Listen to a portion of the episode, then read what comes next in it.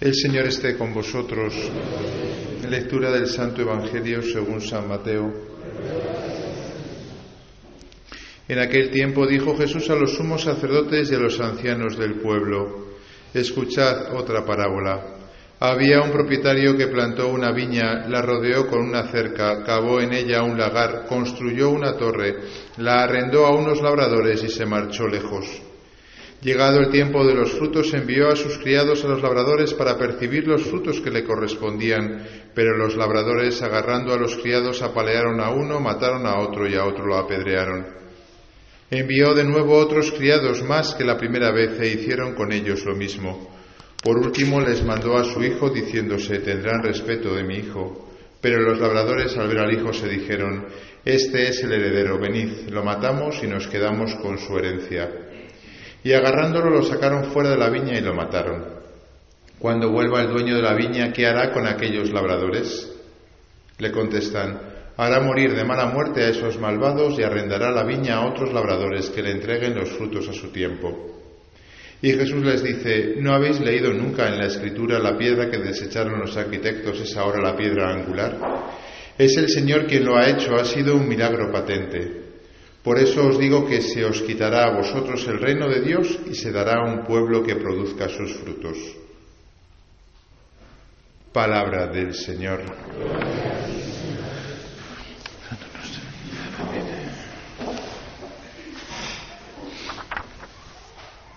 Queridos hermanos, las lecturas de hoy, como hemos escuchado, nos hablan de una viña. De hecho, llevamos, si no me equivoco, ya tres domingos con la viña. Algunos a lo mejor todavía no saben lo que es una viña.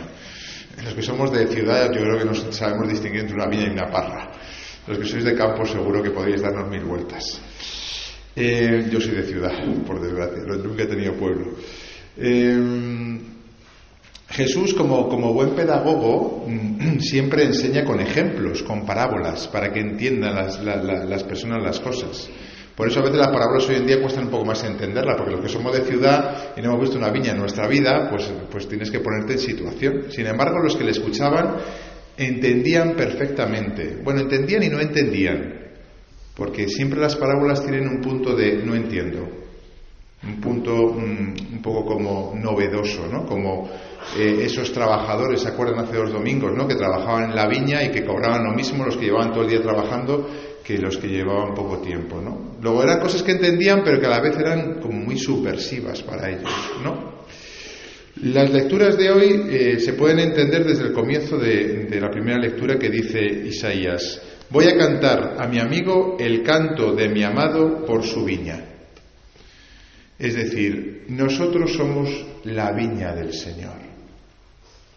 Somos un terreno que el Señor, desde el día de nuestro bautismo, ha dicho, eh, este es mi Hijo amado, como le dice a Jesús el Padre, pues de igual manera lo dice Dios con nosotros.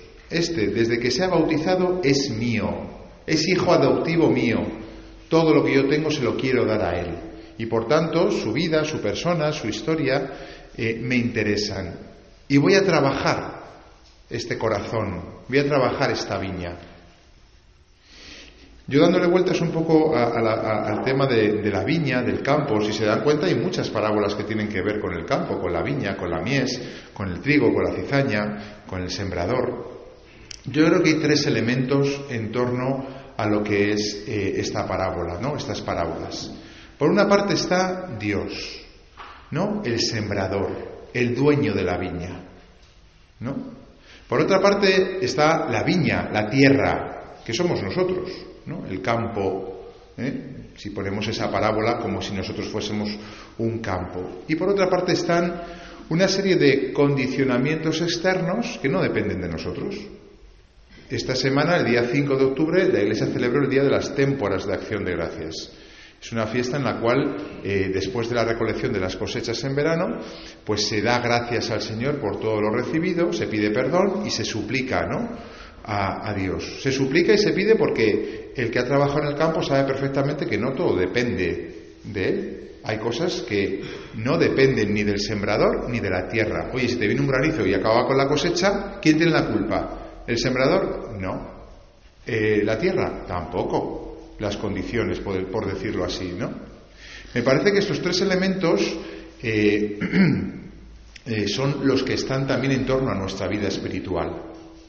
Por una parte tenemos a Dios. Dios es el sembrador. Dios es el que siembra abundantemente, como en la parábola de, del sembrador, ¿no? Que parece que, le sobra la semilla y, esparce la semilla por todas partes, ¿no? Y está continuamente sembrando, ¿no? Como, el, como, como hemos leído hoy, ¿no? Mi amigo tenía una viña, la entrecavó, quitó las piedras, plantó buenas cepas, construyó en medio una torre, cavó un lagar, ¿no?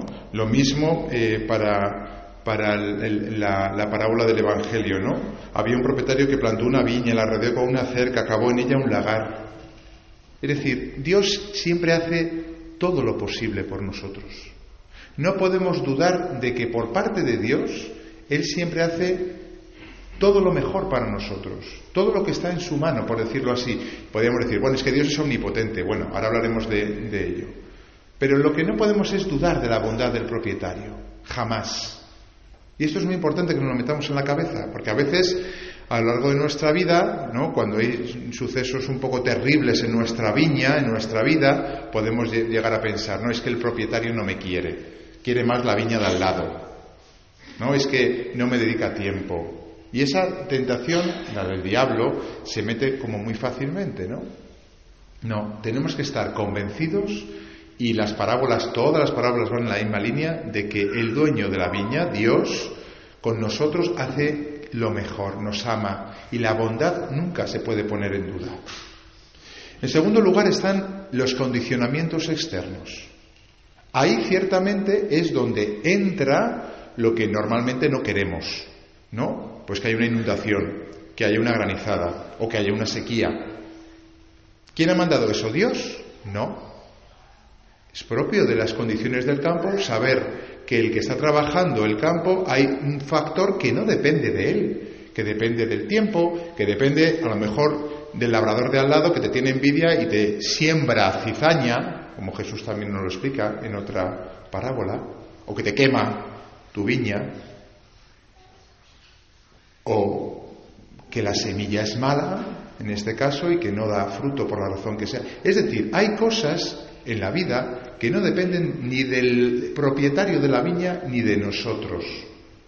Y son circunstancias pues que a veces nos hacen sufrir. Si viene una sequía y, no tenemos agua, pues, pues no damos fruto. ¿Y quién tiene la culpa? Pues, pues, pues, nadie, porque el tiempo es así, oye, tiene sus ciclos y va cambiando la cosa y, y hay veces pues que uno tiene que sufrir una sequía o igual que sufre una inundación. En esto, claro, entra lo que llamamos nosotros la providencia. ¿Qué es la providencia? La providencia es esa infinita sabiduría de Dios por la cual las cosas que no dependen ni de Dios ni de nosotros se ordenan de tal manera que es para nuestro bien.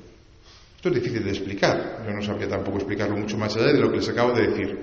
Voy a poner un ejemplo para que me entiendan. Este verano me he leído un libro muy bonito de Bantuan. Bantuan es un obispo vietnamita muy celoso de su cargo, un buen obispo, que cuando le pusieron de obispo de Saigón, los comunistas cogieron y le arrestaron durante 13 años. Nueve de ellos en una cárcel de aislamiento. ¿Tienen la culpa Dios? No. ¿Tiene la culpa eh, el pobre obispo? Tampoco. Podríamos decir, hombre, pero Dios es Dios y podría haber eh, evitado ¿no? que los comunistas. Miren, Dios nos ha dado libertad. Minuto cero de la partida, ¿eh? desde el primer momento de la creación, Dios ha dado libertad y por tanto no va arreglando los asuntos, porque si fuese así Dios arreglando los asuntos nos callaría la boca continuamente. Porque la mayor parte de lo que hablamos lo hablamos mal. Y la mayor parte de lo que pensamos lo pensamos mal. Luego Dios dijo, mira, dos opciones. Creación con libertad o creación sin libertad. Optó por la creación con libertad, para lo bueno y para lo malo. Y por tanto, deja hacer. Deja hacer. Y por tanto, la culpa de que este pobre obispo estuviese 13 años en la cárcel la tienen pues aquellos que le encarcelaron, pero no Dios. Y ahí es cuando nos hacemos el lío y confundimos y decimos es que Dios no me quiere, es que Dios se ha olvidado de mí, es que eh, Dios quiere más a otros que miren que no, que no. Y entonces, claro, uno puede decir, vale, yo mantengo la bondad para con Dios, pero respecto a esto, ¿qué? ¿Me cabreo? ¿Pierdo la, paz? ¿Sufro? Pues miren, lo hemos leído en la segunda lectura, ¿no? Dice, Que nada os preocupe, sino que en toda ocasión en la oración y en la súplica con acción de gracias vuestras peticiones sean presentadas a Dios y la paz de Dios que supera todo juicio custodiará vuestros corazones y vuestros pensamientos. Lo que no depende ni de Dios ni de nosotros se encomienda al Señor y nos quedamos en paz. Eso tenemos que aprender a hacerlo y no es fácil, lo digo por experiencia. Porque Bantuán, de hecho, lo pasó muy mal hasta que llegó un momento en que se dio cuenta de que, pues ya está, la providencia de Dios, que cuesta entender qué providencia puede haber que sea buena para, para él, que le tenga 13 años en condiciones lamentables, no, vamos, antinhumanas, inhumanas. Pues yo pensaba, después de leer el libro, pues si algún día la relación entre el Vaticano y, Vietnam va bien, a lo mejor es porque este hombre le, le hacen santo y, ha sido la única manera de arreglar las relaciones diplomáticas entre estos dos países. Y para eso tuvo que estar este pobre hombre 13 años. ¿Lo quiso Dios? No. Dios no lo quiso. Cuidado. Dios no lo ha planeado. Lo han hecho los hombres en su libertad. Y esto es importante que nos demos cuenta porque nos hacemos aquí el lío. Pero la providencia de Dios es tan admirable que puede sacar, ¿no? Bienes de los males. Esa es la providencia. Que en la infinita sabiduría de Dios, ¿no? Matar a Dios fue nuestra salvación. Y si matar a Dios en la cruz fue nuestra salvación, ¿cómo no vamos a esperar? Y aquí entra el tema de la esperanza, que es un tema muy interesante, ¿no? Hoy en día en el que vivimos una sociedad sin esperanza, ¿cómo no vamos a esperar de la providencia de Dios? Y claro, aquí es donde toca nuestro punto más, más, más, más bajo de falta de fe. Nos cuesta creer en la providencia. Toma, claro. Claro, es que cuesta creer que de algo malo pueda salir algo bueno. Por eso decimos, oye, la Virgen al pie de la cruz, chapó. Porque de una situación la más lamentable que pudo haber en la historia de la humanidad, matar a Dios, ella decía, mira, yo no sé cómo va a ser esto, pero yo creo, espero y amo en esta situación, confiando en la providencia de Dios.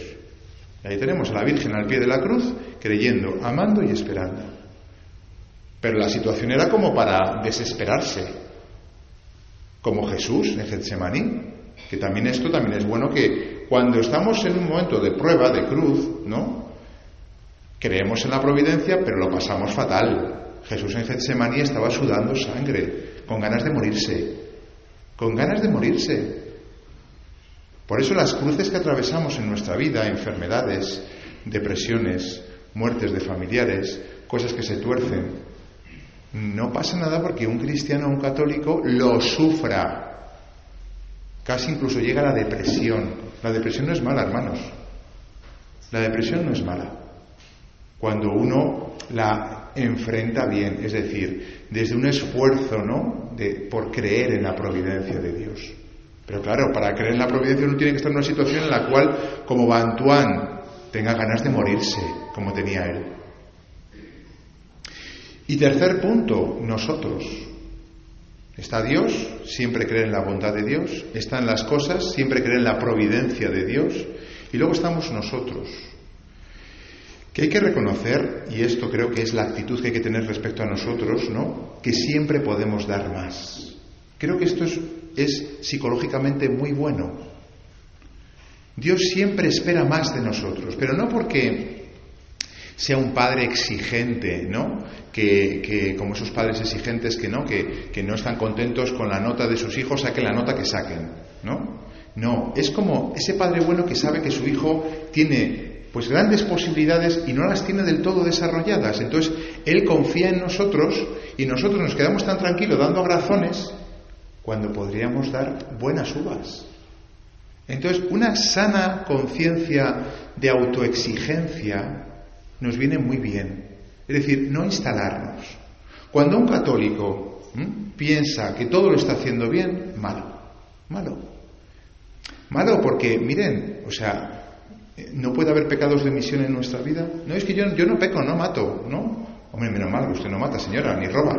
¿no? Cuando en el confesión te dice una señora, no, yo, yo no sé para qué me confieso, porque yo ni peco, ni mato, ni robo. Hombre, es que usted no viene aquí a, a confesar solamente de los pecados graves. Ayer me decía una chiquilla, ha habido un empresario que ha tenido eh, la iniciativa de poner en marcha aquí en España una, eh, una empresa que se dedique a todo el tema de la fertilidad desde el punto de vista católico. Es decir, sin recurrir a la fecundación in vitro, a las técnicas artificiales, sino solamente promoviendo todo aquello que la Iglesia permite y que no crea dilemas morales. Ya ha puesto su iniciativa, su dinero, su tiempo, su esfuerzo. Hermanos, que también nosotros debemos tener iniciativas, que si estamos parados, tenemos culpa. la palabra culpa nunca es buena, porque, pero que no nos quedemos tranquilos, que podemos hacer mucho más. Nuestro fundador, el fundador de nuestra institución, el padre Morales, decía, a ver si me acuerdo, el diablo da rubíes, ¿no? ¿Cómo era eso? Sí, el diablo da rubíes, que me ayuden los de mi congregación. El diablo da rubíes y Dios quita los rubíes para dar diamantes. A veces cuando Dios nos quita los rubíes nos cabreamos y nos molestamos. Pero es que estamos hechos para dar diamante, para dar el ciento por uno. Por eso el Señor dice, ojo, que el que tenga oídos para oír, que oiga. Como diciendo, depende de ti. Y de hecho la segunda lectura dice, todo lo que aprendisteis, recibisteis, oísteis, visteis en mí, ponedlo por obra. Jesús es nuestro modelo. Todo lo que aprendemos de Él, recibimos de Él, oímos de Él y vemos de Él, hay que ponerlo por obra. ¿Quién de nosotros, a día de hoy, ahora, cree que ha puesto por obra todo lo que ha recibido el Señor? Levante la mano. Menos mal que nadie levanta la mano. Claro, porque ¿quién de nosotros puede decir que está dando al 100%? Que no, hermanos, que no vamos al confesionario a decir que no he matado. Vamos al confesionario a decir, y yo por cierto siempre recomiendo que lo digan, al final de la confesión uno dice, y pido perdón por todas aquellas cosas que no me acuerdo o no me doy cuenta, porque es tanto lo que Dios, lo que podría hacer con todo lo que yo recibo, que siempre tengo que tener una conciencia sanamente, sanamente, ¿no? Eh, digamos que inquieta. Claro, pero eso hay que llegar a un equilibrio psicológico, ¿eh? Esto a veces los adolescentes que están ahí en plena ebullición hormonal ¿eh? no saben situarse bien, ¿no? Primero hay que situar bien al Padre. Bueno, me quiere, haga lo que haga, me quiere, me perdona, sigue sembrando en mí. Cuidado, eso es lo primero. Segundo, la providencia. Creo en la providencia de Dios para conmigo en las situaciones difíciles que no entiendo. Y una vez que tengo ya bien situados esos dos polos, ya el tercero se sitúa bien. Y yo digo, hay algo que no, siempre puedo hacer más. La palabra de Dios es tan rica, los sacramentos que recibo, recibir a Dios es tan grande, por eso debería de inquietarnos, ¿no? Estas iniciativas que surgen a nuestro lado continuamente y que uno ve que, son buenas, que hacen bien, ¿no? Que la gente se implica en ellas. Yo he de reconocer que a lo largo de la semana voy recibiendo muchas de estas cosas y es como que, como que me inquieta por dentro. Digo, ¿qué puedo hacer de bueno? ¿Qué quiere Dios que haga? ¿Qué estoy haciendo mal? ¿Qué estoy dejando de hacer? Miren, hermanos, que viven en un edificio, en un bloque, ¿ustedes se preocupan por todos los que viven en ese bloque o están contentos simplemente porque atienden a sus hijos y a sus nietos? Que a lo mejor en su bloque hay gente que se quiere suicidar. No, es que ya, como no les conozco, y es que los vecinos, es que, ¿es que acaso es una conciencia cristiana o católica? El barrio, el barrio. un católico no está tranquilo nunca porque sabe que debe y puede hacer el bien alrededor suyo. Esta sana conciencia inquieta de celo apostólico, que a veces se queda en el plano más humano, que no está mal, ¿eh? Para querer evangelizar primero hay que humanizar. Tenemos que, que tenerla. Eso sí, una vez que tenemos claros estos dos polos. Podemos creer y podemos esperar que Dios de nuestra viña, aunque esté llena de zarzas, aunque esté llena de cizaña plantada por el enemigo, aunque caigan eh, diluvios, aunque yo no siempre haga todo lo que pueda hacer, aunque mm, tenga piedras y sea muy superficial, podemos creer y esperar que Dios de nuestra vida, de nuestra viña, puede sacar grandes frutos. Esto tiene que ser como una especie de tranquilidad de fondo, incluso cuando hacemos las cosas mal, incluso cuando lo hacemos mal. Pero que esos tres polos los tengamos bien situados, que no nos confundamos. Dios siempre bueno. La providencia de Dios no la entiendo, no la conozco, no, no sé qué está haciendo Dios, pero confío en que de todo lo malo sacará algo bueno. Ahora bien, yo a trabajar, a trabajar, a dar fruto, el más posible, el ciento por uno si yo puedo darlo. Y si no, pues tiempo al tiempo, la paciencia de Dios es nuestra salvación, dice también la Escritura. Ojalá que el Señor, ¿no? Con nosotros, con nuestras vidas, haga pues maravillas y pueda dar uvas, grandes cosechas, ¿no? Nosotros que estamos a veces pues dando arazones, como dice la lectura, o que estamos incluso matando, ¿no? A los enviados del propietario. A veces todos los enviados que Dios nos envía no los queremos escuchar, los echamos a un lado e incluso a veces los matamos. Bueno, el Señor, la fuerza de Dios es tan grande que hará posible lo imposible. Que así sea.